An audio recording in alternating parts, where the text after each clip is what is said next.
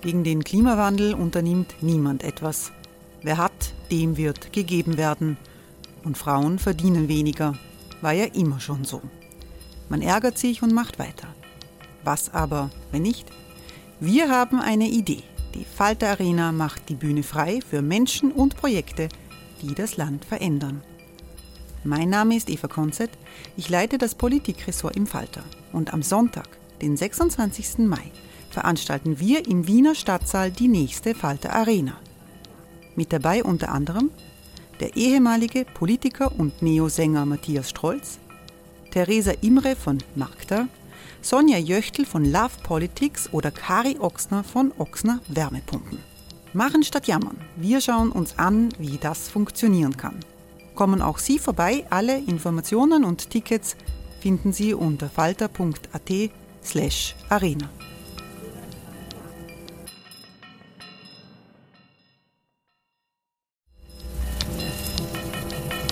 Falter-Podcasts werden durch Werbung unterstützt. Das hilft bei der Finanzierung unseres journalistischen Angebots. Die Erderhitzung ist kein Gefühl, aber mit vielen Gefühlen verbunden. Sorgen etwa oder Angst. Eine Veranstaltung gegen diese Ohnmacht ist Tipping Time, eine Klimakonferenz der Zivilgesellschaft.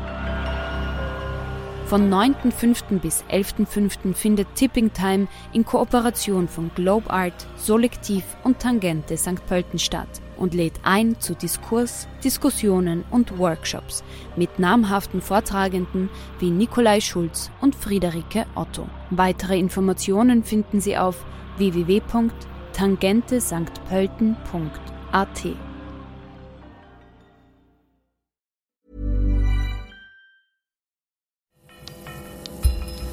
Falter Radio, der Podcast mit Raimund Löw.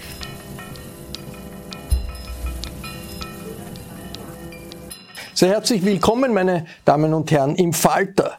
Wir fragen heute, wie Europa auf Putins Krieg reagieren kann. Russland eskaliert den Krieg gerade und zerstört die Infrastruktur der Ukraine.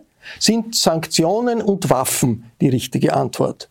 Auf die Rückeroberung besetzter Gebiete durch die Ukraine regieren die Streitkräfte der Russischen Föderation mit Angriffen gegen eine ganze Reihe von ukrainischen Städten. Äh, in der Hauptstadt Kiew müssen sich die Menschen wieder in U-Bahn-Stationen flüchten. Auch Lviv, Lemberg, weit im Westen wurde getroffen. Es sind Kriegsverbrechen, die jeden Tag passieren. Aber der Wille der Ukrainer zur Selbstverteidigung ist nicht gebrochen. In einem Akt der Solidarität hat das Nobelpreiskomitee den Friedensnobelpreis Bürgerrechtsorganisationen und Menschenrechtsaktivisten in der Ukraine, in Belarus und in Russland verliehen. Die Auszeichnung geht dieses Jahr an den inhaftierten belarussischen Menschenrechtsaktivisten Bialitsky, an das Zentrum für bürgerliche Freiheiten in der Ukraine und an die Menschenrechtsorganisation Memorial in Russland. Und ich begrüße sehr herzlich online die Mitbegründerin von Memorial und Historikerin Irina Scherbakowa. Sehr herzlich willkommen.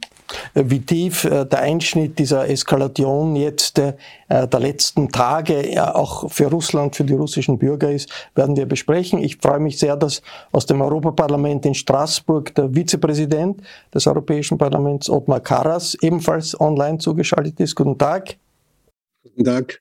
In Wien ist in unserem Studio Nationalratsabgeordneter Christoph Matznetta. Hallo. Hallo. Christoph Matznetta ist der wortgewaltige Wirtschaftssprecher der großen Oppositionspartei der SPÖ. Ebenfalls hier ist äh, Barbara Todt aus der Falter-Redaktion. Hallo.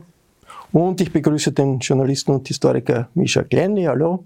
Grüße. Misha Glenny ist Rektor des Instituts für die Wissenschaften von äh, vom Menschen und war unmittelbar vor Beginn dieser Eskalation jetzt in äh, Lemberg, in Lviv, äh, was ist, ist die dominierende Haltung der, der, in, der, in der ukrainischen Gesellschaft? Verzweiflung, Wut oder vielleicht auch Entmutigung? Was nimmt zu Ihrer Beobachtung nach? Verzweiflung nicht, Wut schon.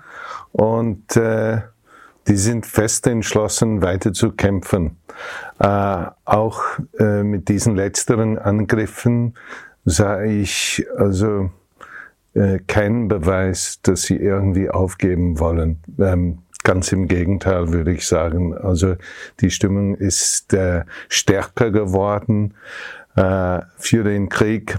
Ähm, und äh, naja, da sehe ich momentan äh, innerhalb der ukrainischen Bevölkerung und noch in der russischen Führung irgendwelche Zeichnung, dass sie dass sie ähm, zu Friedensverhandlungen kommen könnten oder sowas. Also wir sind jetzt äh, in einer sehr gefährlichen Lage äh, in Ukraine und es besteht die Möglichkeit einer Eskalierung auf äh, Nuklearwaffen und zwar in Washington zum Beispiel bewerten man, dass, dass es die Chancen zwischen 20 und 40 Prozent stehen, dass es zu, zur Benutzung einer Nuklearwaffen in Ukraine kommen könnte.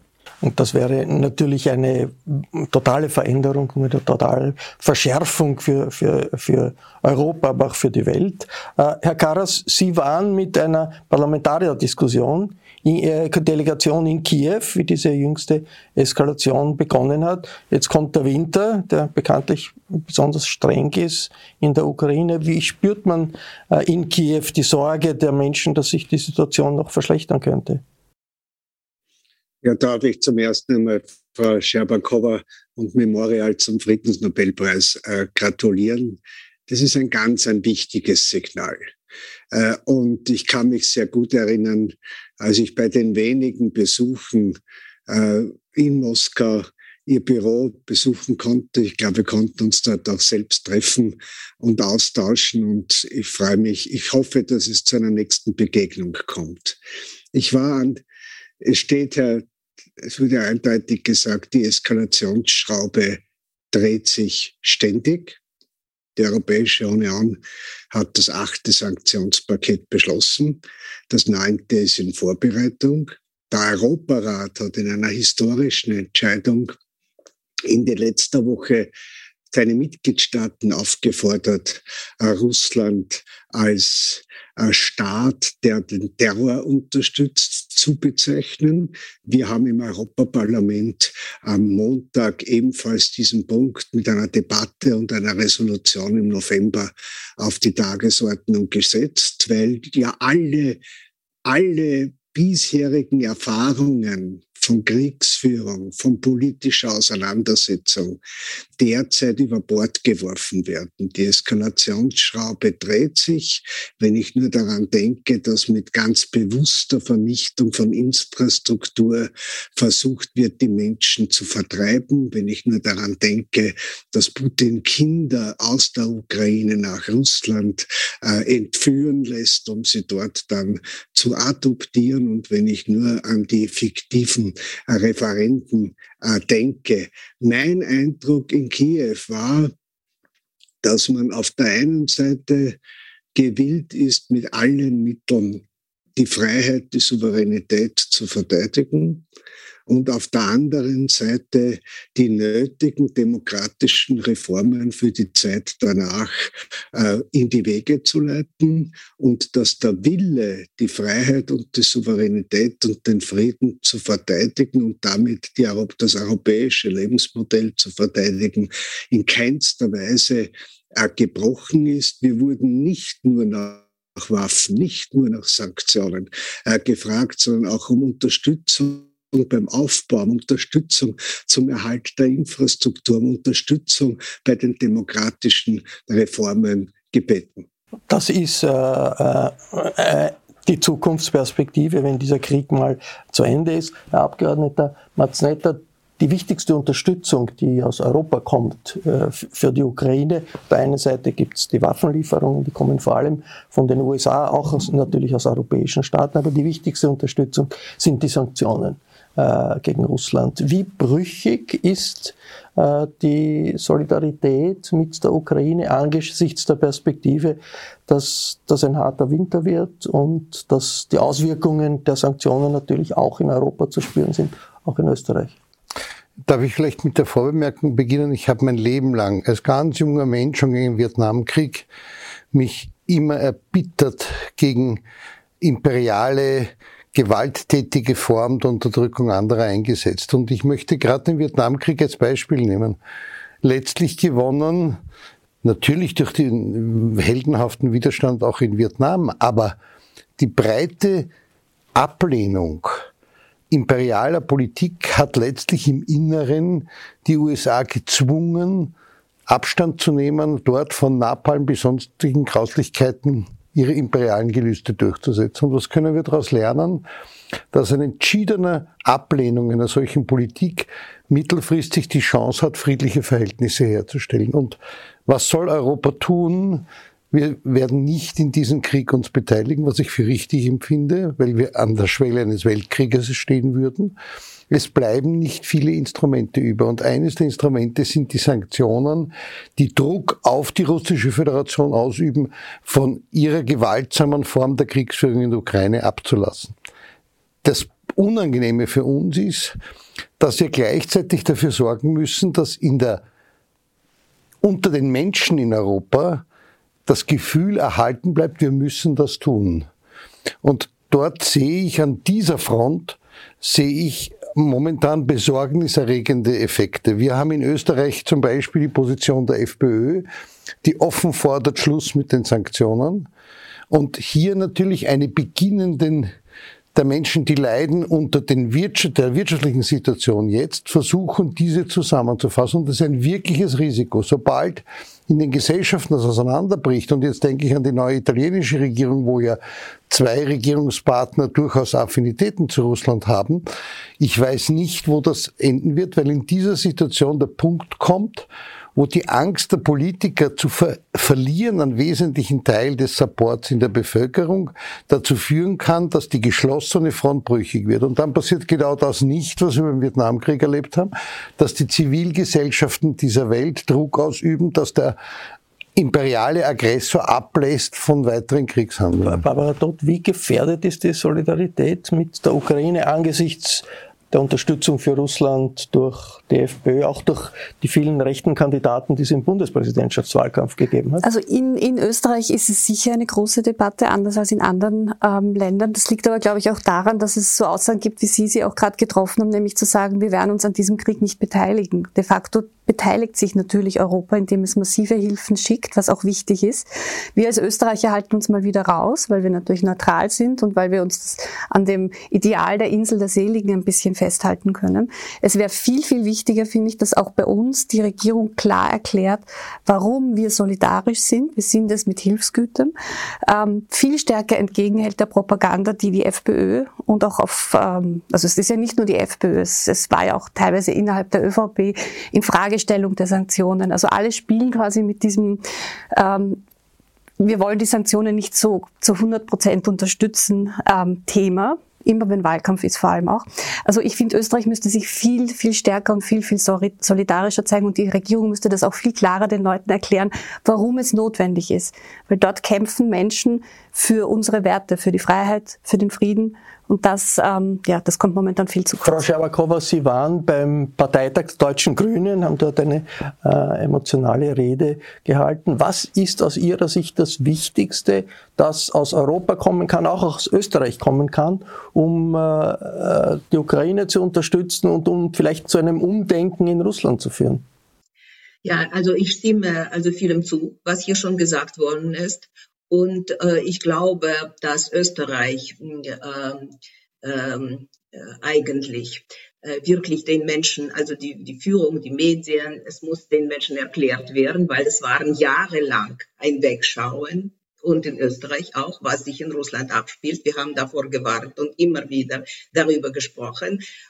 Und wirtschaftliche Interessen und Relativierungsgeschichten haben dann doch irgendwie in der Politik eine große Rolle gespielt. Und jetzt muss man das alles nachholen. Und äh, weil, ähm, wie es schon richtig gesagt worden ist, und das habe ich da bei den Grünen gesagt, das ist kein regionaler Krieg. Also da soll den Menschen leider erklärt werden. Also das ist absolut ernsthaft. Keine, also was die Verträge anbetrifft, Abkommen, also da wird die Kreml-Führung also sozusagen nur Kräfte sammeln und alle belügen, wie das schon mehrmals passiert ist. Und wenn Sie richtig hingehört haben in die Rede, also in die letzte Putins Rede, das war, es war kein Wort mehr schon über Ukraine, es war nur der Westen. Es war nur der Westen als Hort von Satanisten, ich weiß nicht, äh, Imperialisten und allem Möglichen. Also es ist sozusagen also jetzt dieser Feind in Sicht.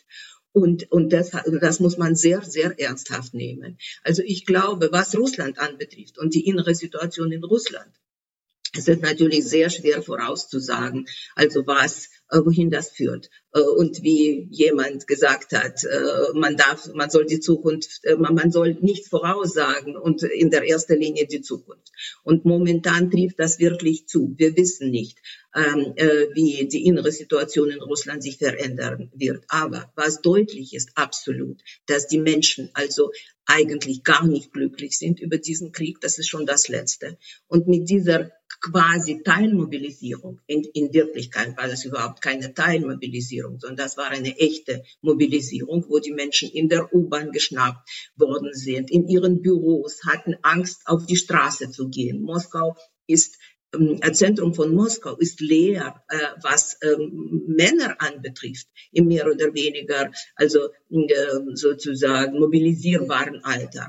Und wie diese ganze Mobilisierung durchgeführt worden ist, das sollte ja erstmal den Menschen zeigen, wie es ähm, in Russland äh, aussieht. Ja, ähm, also wie wie das alles als ein wirklich ein, Kolo, ein Koloss auf den Tonfüßen äh, sich herausstellt. Also weil keine Bekleidung, ähm, keine Uniformen, keine Verpflegung, äh, keine Waffen. Also und es sieht eine eigentlich als ein ziemlicher Chaos aus, aber das bedeutet nicht, dass die Menschen in den Tod geschickt werden und zwar tausendweise. Deshalb muss man die ganze, deshalb wird die Stimmung umkippen. Sie kippt schon um, aber das Hunderttausende haben Russland verlassen jetzt oder geflüchtet, vor allem Männer jetzt in der letzten Phase.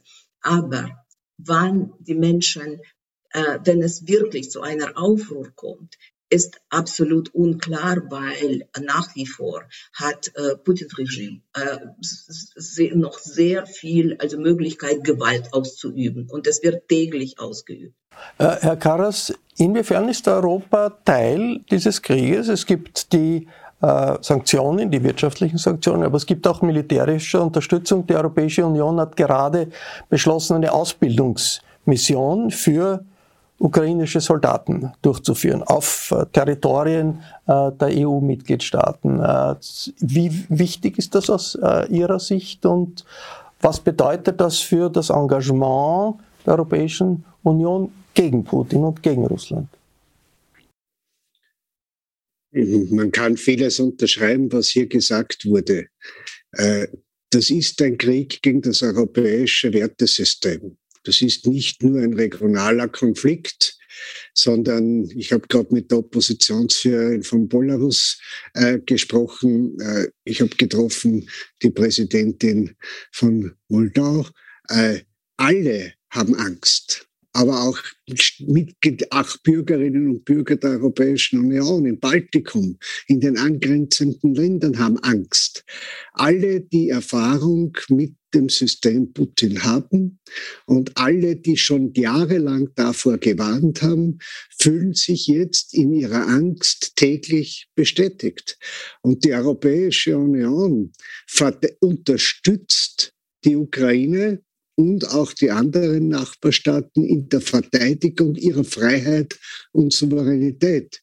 Die Unterstützung der Ukraine, um das Beispiel zu nennen, beinhaltet aber auch natürlich Sanktionen gegen den Aggressor und es beinhaltet natürlich auch eine stärkere Unabhängigkeit, zum Beispiel in der Energiepolitik innerhalb der Europäischen Union. Wir haben in Österreich die Gasabhängigkeit von 80 Prozent auf 50 Prozent gesenkt. Wir haben in der Europäischen Union von 41 Prozent auf 7,5 Prozent äh, gesenkt. Wir haben die Speicher auf über 91 Prozent äh, derzeit erhöht. Wir haben den Anteil der erneuerbaren Energie am Energiemix erhöht.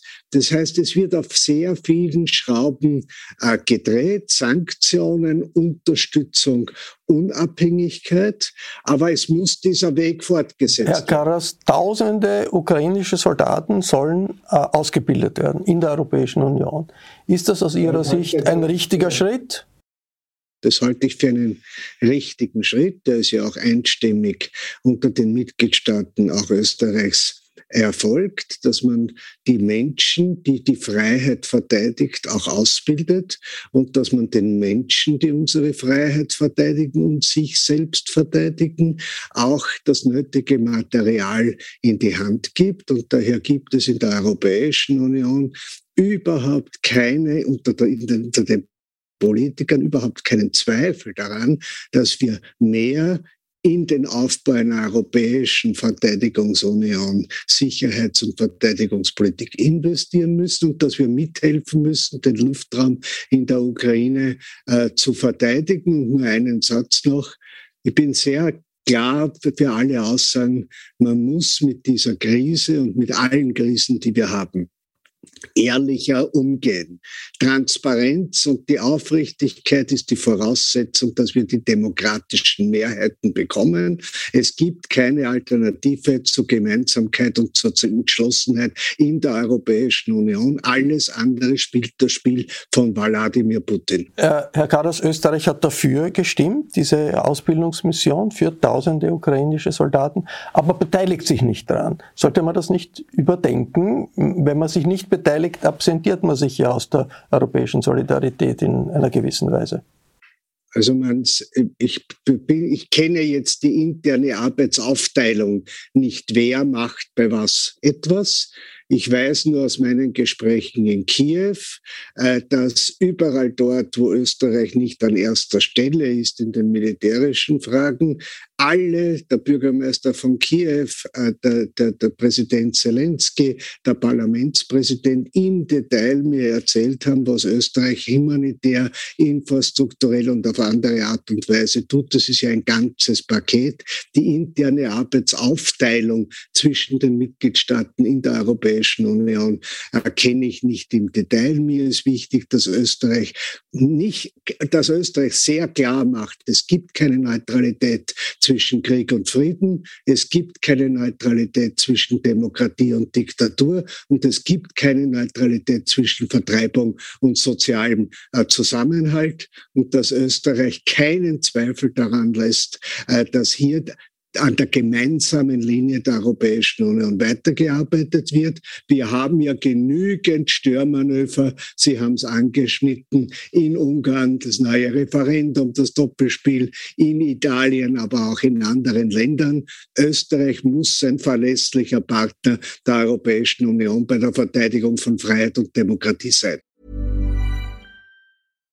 Hey Dave. Yeah, Randy. Since we founded Bombus, we've always said our socks, underwear and t-shirts are super soft. Any new ideas? Maybe sublimely soft. Or disgustingly cozy. Wait, what? I got it. Bombus. Absurdly comfortable essentials for yourself and for those facing homelessness. Because one purchased equals one donated. Wow, did we just write an ad? Yes. Bombas. Big comfort for everyone. Go to bombas.com slash ACAST and use code ACAST for 20% off your first purchase. Barbara Todt, aber ist nicht genau das Gegenteil. Wenn Österreich sich nicht beteiligt an einer so großen Aktion, tausende äh, Soldaten auszubilden zur, zur, Verteidigung. Das ist ja nicht nur, geht ja nicht um Panzerfahren, da gibt's gibt's Sanitäter, da gibt's Minenräumprojekte, äh, sehr vieles. Und das, die erste Reaktion des österreichischen Verteidigungsministeriums ist zu sagen, wir machen nicht mit. Ich glaube, das liegt jetzt eher, also nicht am fehlenden Willen, sondern eher daran, wie das österreichische Bundesheer derzeit aufgestellt ist. Das haben wir, wir konnten es alle verfolgen. Ähm, da gibt es ja massive ähm, massiven Mangel an allem, äh, was uns in der Vergangenheit auch immer schwer gemacht hat, an gemeinsamen Aktionen im EU-Bereich äh, mitzumachen, weil einfach das Gerät fehlt, ähm, weil äh, die, die Ausbildner fehlen etc. Deswegen wird ja das Budget jetzt auch aufgestockt fürs Militär. Ähm, also ich glaube, in dem Fall liegt es eher daran, dass wir ähm, einfach zu zu schwach aufgestellt sind, um, um groß, groß einzusteigen. Aber was Herr Karas gesagt hat, stimmt. Ich habe letztens äh, vor kurzem erst mit dem Herrn gesprochen, der alle Hilfskoordination, also alle Hilfsangebote ähm, in der Ukraine koordiniert von äh, allen NGOs. Und ähm, das geht vom Generatoren liefern, äh, Winterfest, Häuser winterfest machen. Also da kann man Österreich, glaube ich, wirklich nicht nachsagen, dass wir nicht helfen. Äh, Österreich hat sich an EU-Sicherheitsmissionen immer wieder beteiligt. In Afrika, er hat sich an UNO-Blauhelmen-Einsätzen äh, äh beteiligt. Jetzt in einer so kritischen Situation sagt man, man beteiligt sich nicht. Äh, es ist ein Unterschied zwischen Peace, Peacekeeping und Peacemaking. Und als neutrales Land kannst du nicht im Falle eines Krieges aktiv in irgendeiner Form militärisch eingreifen. Und jetzt kann man die Frage diskutieren, wurde ja schon versucht, nur ganz ehrlich, am Ende des Tages werden wir hoffentlich zurückkehren zu friedlichen Verhältnissen in Europa. Und da wird es verschiedener Player bedürfen. Und es ist, glaube ich, gut, dass es Player gibt, die aus ihrer Geschichte, aber auch aus der Entwicklung heraus nicht mehr als Militärmacht auftreten.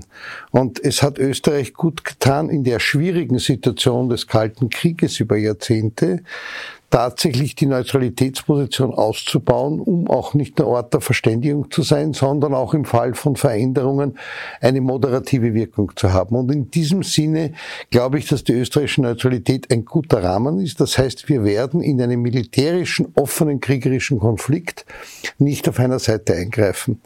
Das ist, tun wir, aber wir finanzieren äh, Waffenlieferungen. Das sind sicher an der Grenze dessen, was du als neutrales Land machen kannst, weil ja immer die Frage ist, ob der Wirtschaftskrieg eine Beteiligung ist oder nicht. Das ist ja eine völkerrechtlich, sagen wir mal, nicht ganz klare Trennlinie. Aber Österreich hat sich klar in der Solidarität mit der Ukraine bekannt. Es ist nicht so, dass wir sozusagen Neutralität auffassen, das geht uns nichts an. Das hat ja niemand vertreten.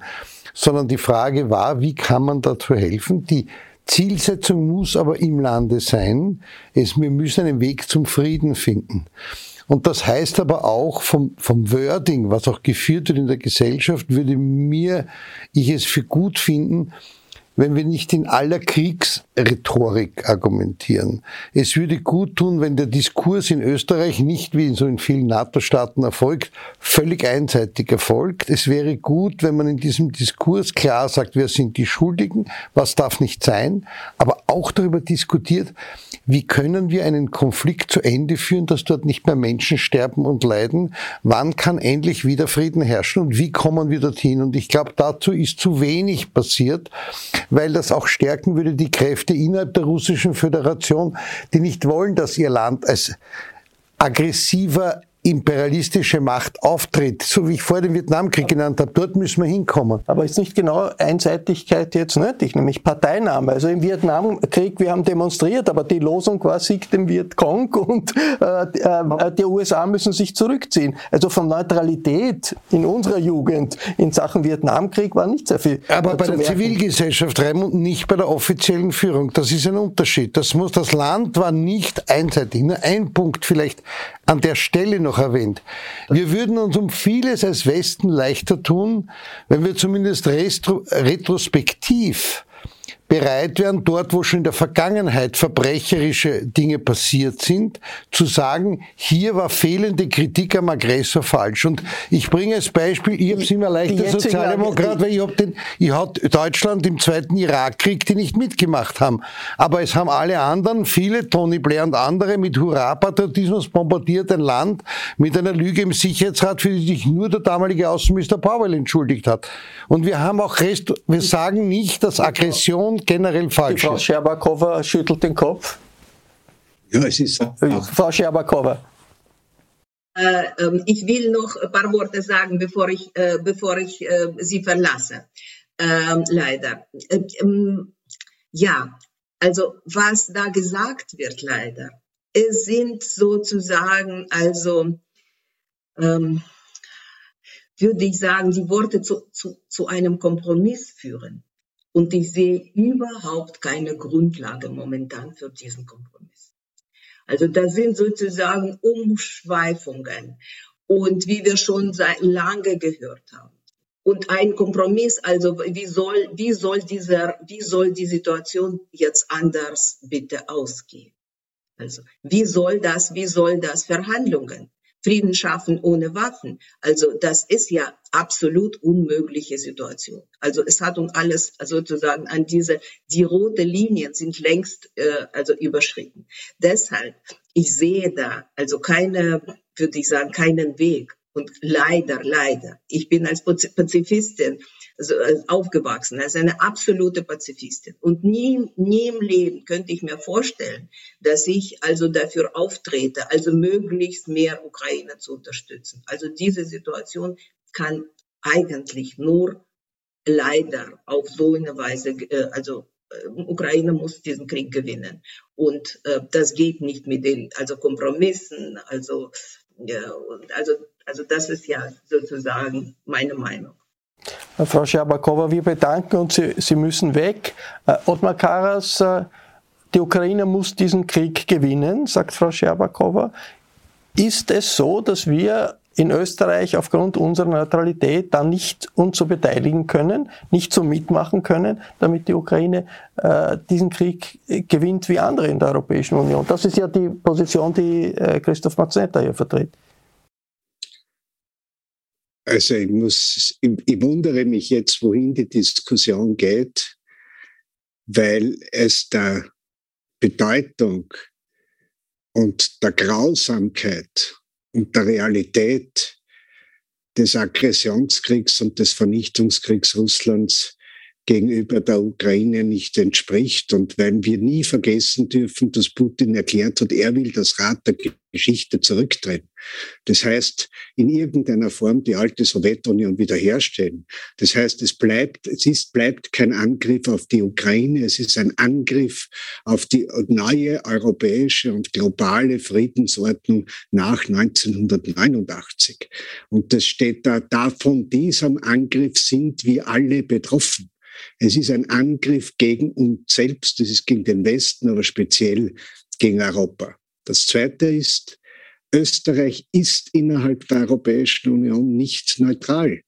Österreich ist innerhalb der Europäischen Union solidarisch und die Unterstützung der Ukraine in der Verteidigung ihrer Freiheit ist kein, ist kein Neutralitätsfall. Die, Daher ist diese Unterstützung auch von uns zu 100 Prozent zu geben und das der Bevölkerung auch so zu sagen. Wir haben darüber hinaus hoffentlich alle gelernt, dass das, was wir geglaubt haben, dass Selbstverständlichkeit ist, nämlich Friede und die Nachkriegsordnung seit dem 24. Februar 2022 nicht mehr Realität ist und wir dringend in Österreich und in Europa eine Debatte benötigen für eine europäische Außensicherheits- und Verteidigungspolitik und eine Debatte benötigen, was wir zu tun haben, damit wir den neuen Bedrohungsbildern entsprechen können und unsere Bevölkerung schützen können. Die Neutralität alleine ist nicht der umfassende Schutz gegenüber allen neuen Bedrohungen. Das müssen wir eingestehen. Aber wir brauchen eine sicherheitspolitische Debatte, keine neutralitätspolitische Debatte. Und ich bin daher sehr froh, dass die österreichische Bundesregierung der neuen, dem neuen strategischen Kompass für den Aufbau einer europäischen Verteidigungsunion äh, zugestimmt hat. Wir müssen um diese Debatte um, den Strate um eine strategische europäische Verteidigungspolitik, auch eine innerösterreichische Verteidigungs- und Sicherheitsdebatte endlich beginnen und aufrichtig die unterschiedlichen Themen analysieren. Äh, Mischa Glenny, wie sehr ist es überhaupt möglich in einer Phase wie jetzt des Krieges, wo der Krieg eskaliert, zu sagen, wir müssen die Grundlagen legen für eine zukünftige Friedensordnung? Äh, also erstmals muss man konstatieren, dass es jetzt, es besteht eine Verflechtung von mehreren Faktoren. Ja?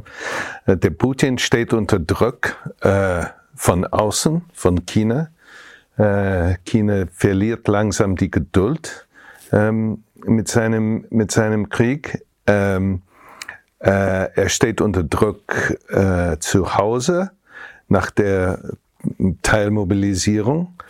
Äh, und er hat verloren die Kontrolle über die Medien, was interessant ist. Äh, nicht übers Fernsehen, aber über Sozialmedien jetzt.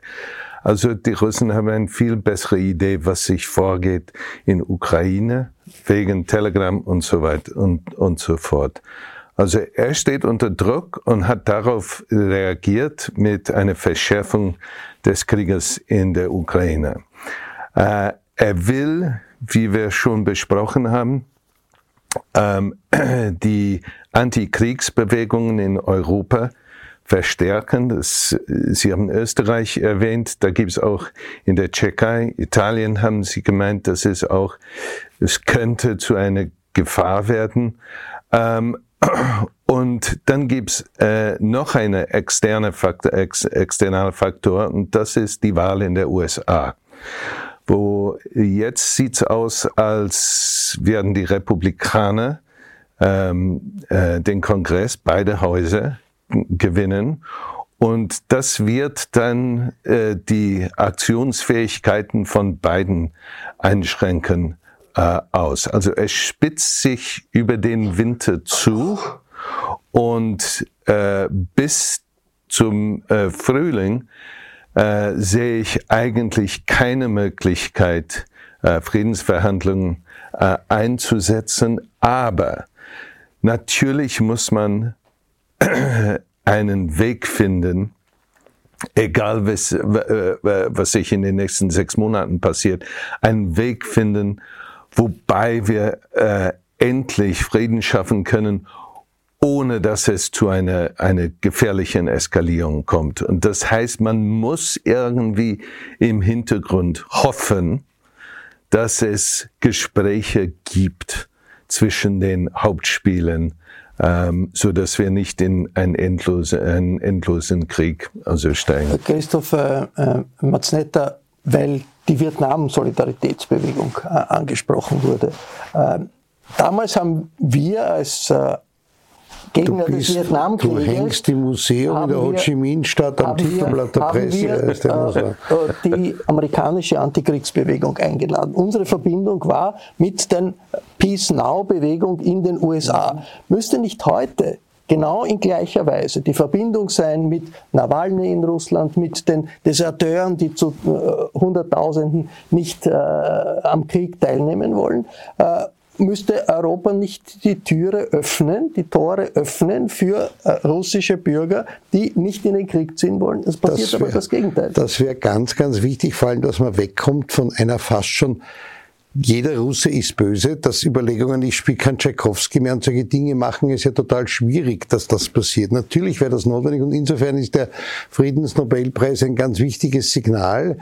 Es ist nicht Russland der Feind. Es ist diese Art aggressiver Politik unser Feind. Putin. Und, und, und in dem Fall, ich bin immer ganz persönlich, diese Art, die, diese Art Politik zu machen. Und natürlich völlig richtig. Es wäre wichtig, dass man den Kontakt zur russischen Zivilgesellschaft eher intensiviert, so wie es damals auch passiert ist mit den ja, durchaus studentengetragenen Widerständen in den USA. Das müsste man natürlich verstärken, halte ich für völlig wichtig. Jetzt äh, muss ich den Abgeordneten äh, Christoph Maznetter schon fragen, äh, Vizepräsident der österreichisch-russischen Freundschaftsgesellschaft ja, bis, vor, bis vor, einem Jahr oder Na, zwei, Jahren ist schon bis vor zwei Jahren. Äh, dann wurde eine Nachfolgeorganisation gegründet, Forum Österreich-Russland, gemeinsam mit der russischen Botschaft in Wien, die Kriegspropaganda betreibt. Warum tut man sowas als sozialdemokratischer Abgeordneter? Nicht, nein, es ist ja überhaupt nicht mit der russischen Botschaft, sondern die Idee war, nachdem ich nenne das Putsch in der österreich-russischen Freundschaftsgesellschaft, gibt dieses Forum nicht mehr.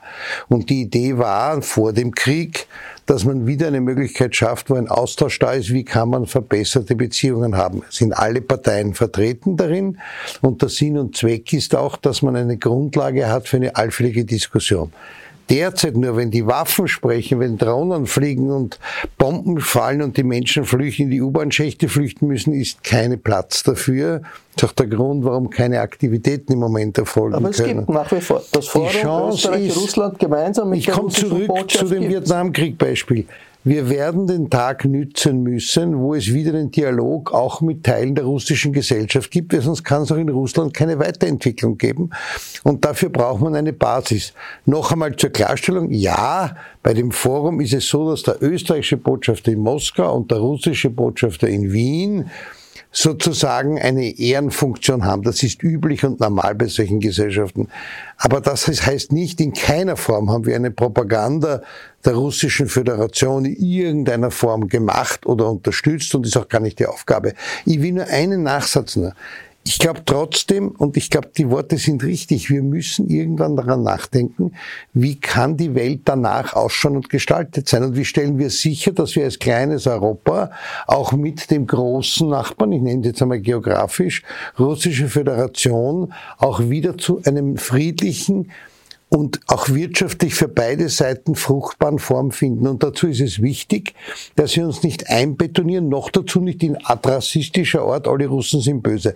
Das wäre ganz wichtig, auch diesen Diskussion zu führen und das fordert eine andere Tonalität. Äh, Herr, Herr, Herr Karas, wie soll man mit einer Regierung umgehen, die einen verbrecherischen Krieg führt, die aber ein Land führt, das äh, nicht verschwinden wird, das nach, nach, in der Nachbarschaft Europas steht. Sie selbst waren Vorsitzende der äh, europäischen, äh, europäisch-russischen Delegation im Europaparlament. Was ist da passiert? Was kann man da bewirken auf der Ebene? Das ist ja ungefähr die gleiche Ebene wie hier die Ebene mit Botschaften und, und äh, dem Gespräch mit Vertretern des Staates. Äh, meine Funktionsperiode ist 2019 abgelaufen und sie war leider überschattet äh, von der Annexion der Krim äh, und von der Situation von Lugansk und Donetsk. Wir haben versucht in dieser, in dieser Delegation, das eine parlamentarische ist, hier auf der einen Seite mit der Zivilgesellschaft Kontakt aufzunehmen. Deshalb kenne ich äh, Frau äh, Scherbakova und Memorial. Wir haben versucht, mit Nawalny Kontakt aufzunehmen. Wie Sie zuerst gesagt haben, die Erasmus-Programme, die Bildungsprogramme der Europäischen Union, vor allem in dem Bereich der Bildungseinrichtungen, äh, der Demokratiebewegungen und der Universitäten zu stärken, haben das stark intensiviert.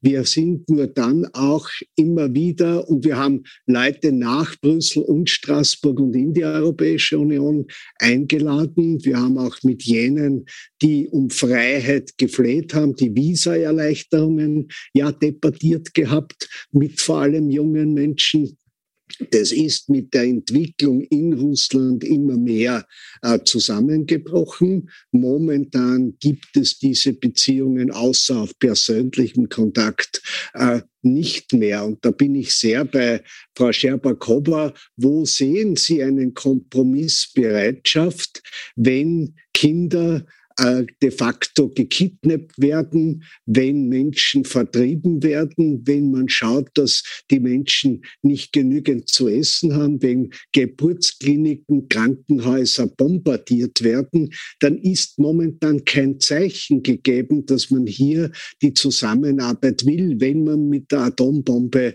äh, droht. Wir müssen diese informellen Kanäle vorantreiben, aber die Voraussetzung ist, dass Russland den Krieg beendet beendet und dass die, und dass die Ukraine genauso wie Belarus äh, und andere Staaten, Georgien, ihren demokratischen, freien Weg, der selbst gewählt ist, äh, fortsetzen äh, können. Ich glaube nicht, dass die Beendigung des Konflikts zwischen Russland und der Ukraine so einfach geschehen wird. Und ich bin mir sicher, auch was ich aus den anderen Ländern höre, dass die weitere militärische Eskalation, vor allem über Belarus, äh, also Weißrussland und die Achse Putin-Lukaschenko äh, weiter aktiv ist. Und sie wurde ja auch in den letzten Tagen intensiviert. Und das tut mir sehr leid. Die Konflikte, die Sie sonst angeschnitten haben, sind für Europa mit dem Konflikt, der mitten in Europa stattfindet und vor allem er stattfindet, nicht vergleichbar. Unsere Sendezeit ist um. Ich bedanke mich sehr herzlich für diese Diskussion hier im Studio und online über unsere Verbindungen nach Straßburg und zu Frau Scherbakowa. Danke für Ihr Interesse. Regelmäßig finden Sie Berichte über den Krieg aus der Ukraine und aus Russland im Falter. Ein Abonnement des Falter ist daher äh, eine gute Idee. Ich verabschiede mich bis zur nächsten Sendung.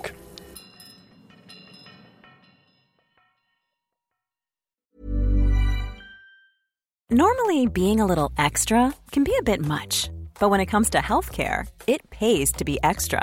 And United Healthcare makes it easy with Health Protector Guard fixed indemnity insurance plans. Underwritten by Golden Rule Insurance Company, they supplement your primary plan, helping you manage out of pocket costs without the usual requirements and restrictions like deductibles and enrollment periods. So when it comes to covering your medical bills, you can feel good about being a little extra. Visit uh1.com to find the Health Protector Guard plan for you.